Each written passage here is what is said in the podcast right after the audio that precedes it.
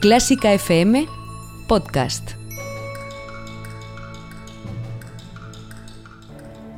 Fila 1 con Ana Laura Iglesias.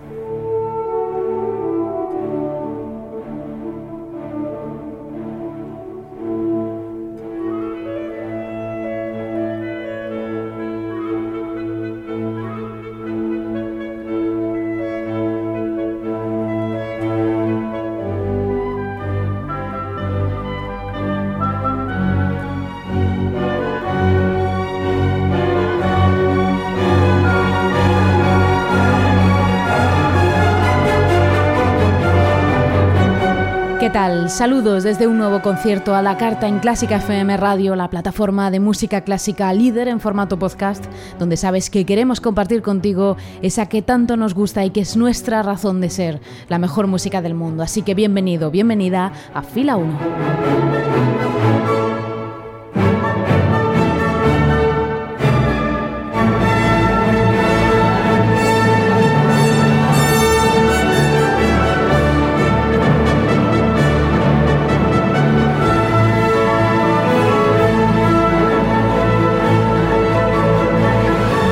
Y dirige este espacio Ana Laura Iglesias y hoy quiero comenzar adelantándote que este es un concierto especial. Es un concierto especial por ser el último durante un tiempo, el último de un paréntesis en el que vamos a entornar al menos las puertas de este auditorio de conciertos para abrir de par en par las puertas de un nuevo espacio de Clásica FM y que te presentaremos muy pronto.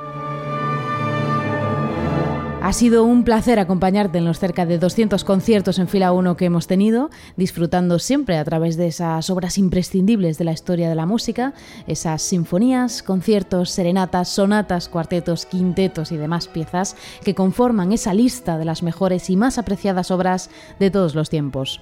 Hoy añadimos una última obra que para mí no puede faltar en esa lista. Con ella me despido hasta dentro de un tiempo y te invito a que me acompañes en mi próxima aventura, un nuevo podcast que podrás encontrar muy pronto en nuestros canales habituales, iBox, iTunes, Spotify o en clásicafmradio.com, espacios donde por supuesto puedes seguir disfrutando de todos los programas de fila 1 siempre que quieras. Así que vamos ya con esa obra protagonista de este último capítulo de Fila 1. Es una obra muy especial para mí con la que me quiero despedir. Es una sonata para cello y piano poco conocida dentro del repertorio de estos instrumentos, escrita por un autor enormemente prolífero, pero tristemente muy desconocido. Esto es Fila 1 de Clásica FM Radio. Comenzamos. En Clásica FM necesitamos tu ayuda. Si te gusta nuestro contenido, necesitamos que te hagas mecenas por tan solo 5 euros mensuales sin compromiso de permanencia. Además, regalamos entradas exclusivas y descuentos para los mejores conciertos. Más información en la pestaña Hazte mecenas de clásicafmradio.com. Fila 1. El auditorio de Clásica FM. Con Ana Laura Iglesias.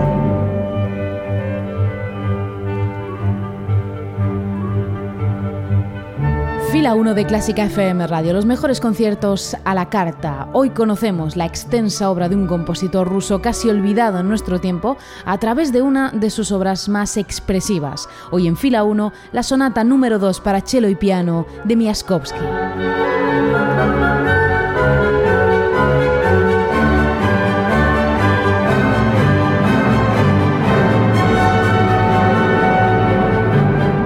Nikolai Miaskowski nació en la Polonia rusa en 1881 y murió en Moscú en 1950. El catálogo de este autor abarca casi 90 opus, entre los que se pueden contar 27 sinfonías, 16 cuartetos de cuerda, conciertos para violín, para cello y para piano y numerosas piezas vocales y también para piano. Hoy nos vamos a quedar con su sonata para cello número 2 en la menor, compuesta en 1948, ya en el tramo final de su vida y cuyo estilo es fruto directo de los acontecimientos que marcaron sus últimos años. Miaskovsky fue un compositor reputado en su entorno, comparado en vida con Tchaikovsky y ejerció como catedrático en el Conservatorio de Moscú. El régimen soviético le apoyó durante buena parte de su vida, pero en 1948 incluyó su música en la lista de formalistas, compositores cuya música era considerada con voluntad y estilo ajeno a los intereses del proletariado ruso. Miaskovsky tuvo entonces que volver a unas líneas compositivas más sencillas y folclóricas, un cambio estilístico que plasmó en la obra que hoy nos ocupa y que enseguida vamos a conocer. Pero antes, como siempre en fila 1, hacemos parada en otras obras escritas en el mismo momento vital del autor, así que en este caso hacemos parada en la que fue su última sinfonía, la Sinfonía número 27 en Do menor, escrita en 1949, tan solo unos meses antes de su muerte. Ese inminente final es precisamente lo que describe el torbellino silencioso que nos muestra el tercer y último movimiento, una cascada incesante de notas que parece buscar una salida hacia la luz en un entorno oscuro y contra todo pronóstico lo consigue, llevando la sinfonía a un luminoso final. Escuchamos el tercer movimiento, Presto non tropo, de esta sinfonía número 27 de Miaskovsky y nos quedamos con la versión de la Orquesta Estatal de Rusia con Eugeni Svetlanov.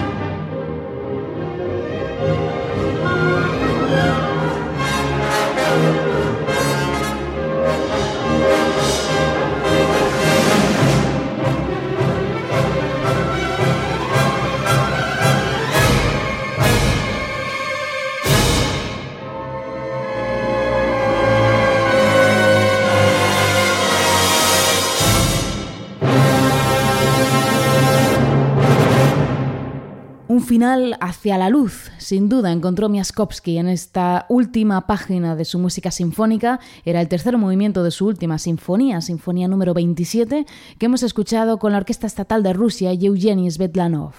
Y bajamos ahora las revoluciones para encontrarnos con otro final, en este caso el de su última sonata para piano, la sonata para piano número 9 de Miaskovsky. Si en la sinfonía encontrábamos fuerza y luz, en esta sonata encontramos la calma y la sencillez, con un primer movimiento bautizado como sonatina, en el que el ruso evidencia esa vuelta a las formas sencillas, impuesta en la sonata para cello por el régimen ruso y sin duda elegida por el autor para despedirse en esta que fue su última sonata para piano. Escuchamos este primer movimiento sonatina de esta sonata número 9 de Miaskovsky en versión del pianista húngaro Endre Egedus.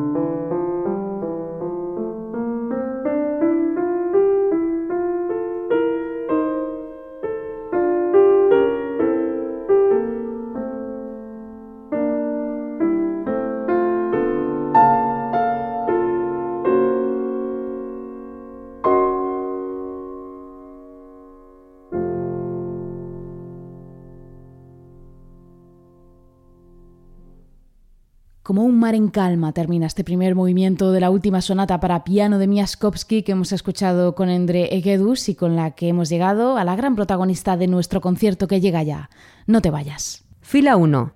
El Salón de Conciertos de Clásica FM con Ana Laura Iglesias.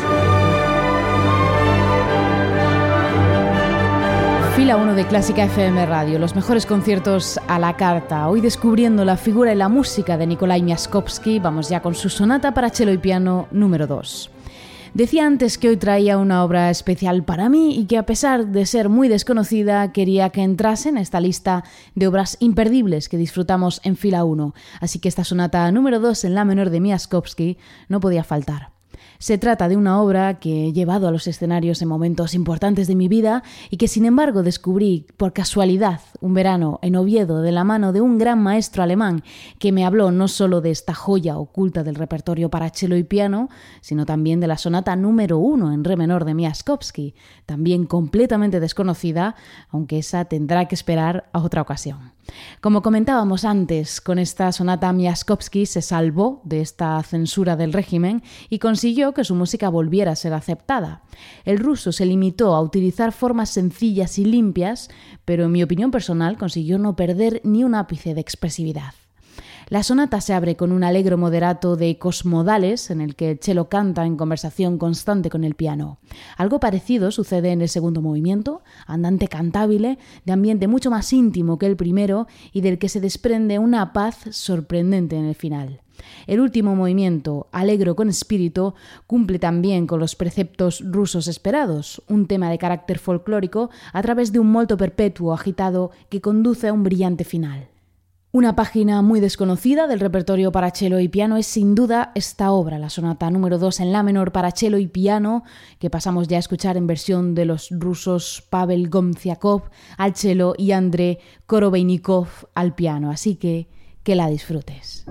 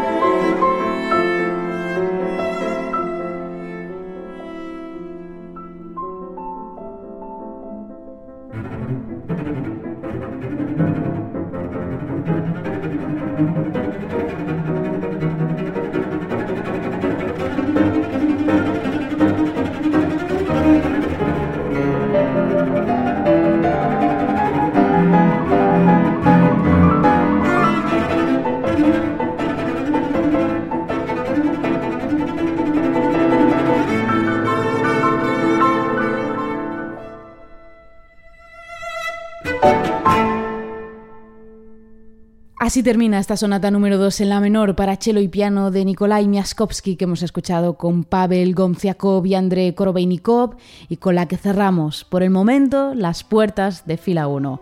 Ha sido un verdadero placer acompañarte en todos estos ratos de música. Espero poder seguir haciéndolo en el nuevo espacio de Clásica FM que te presentaremos muy pronto. Gracias por estar al otro lado y hasta el próximo concierto. Adiós.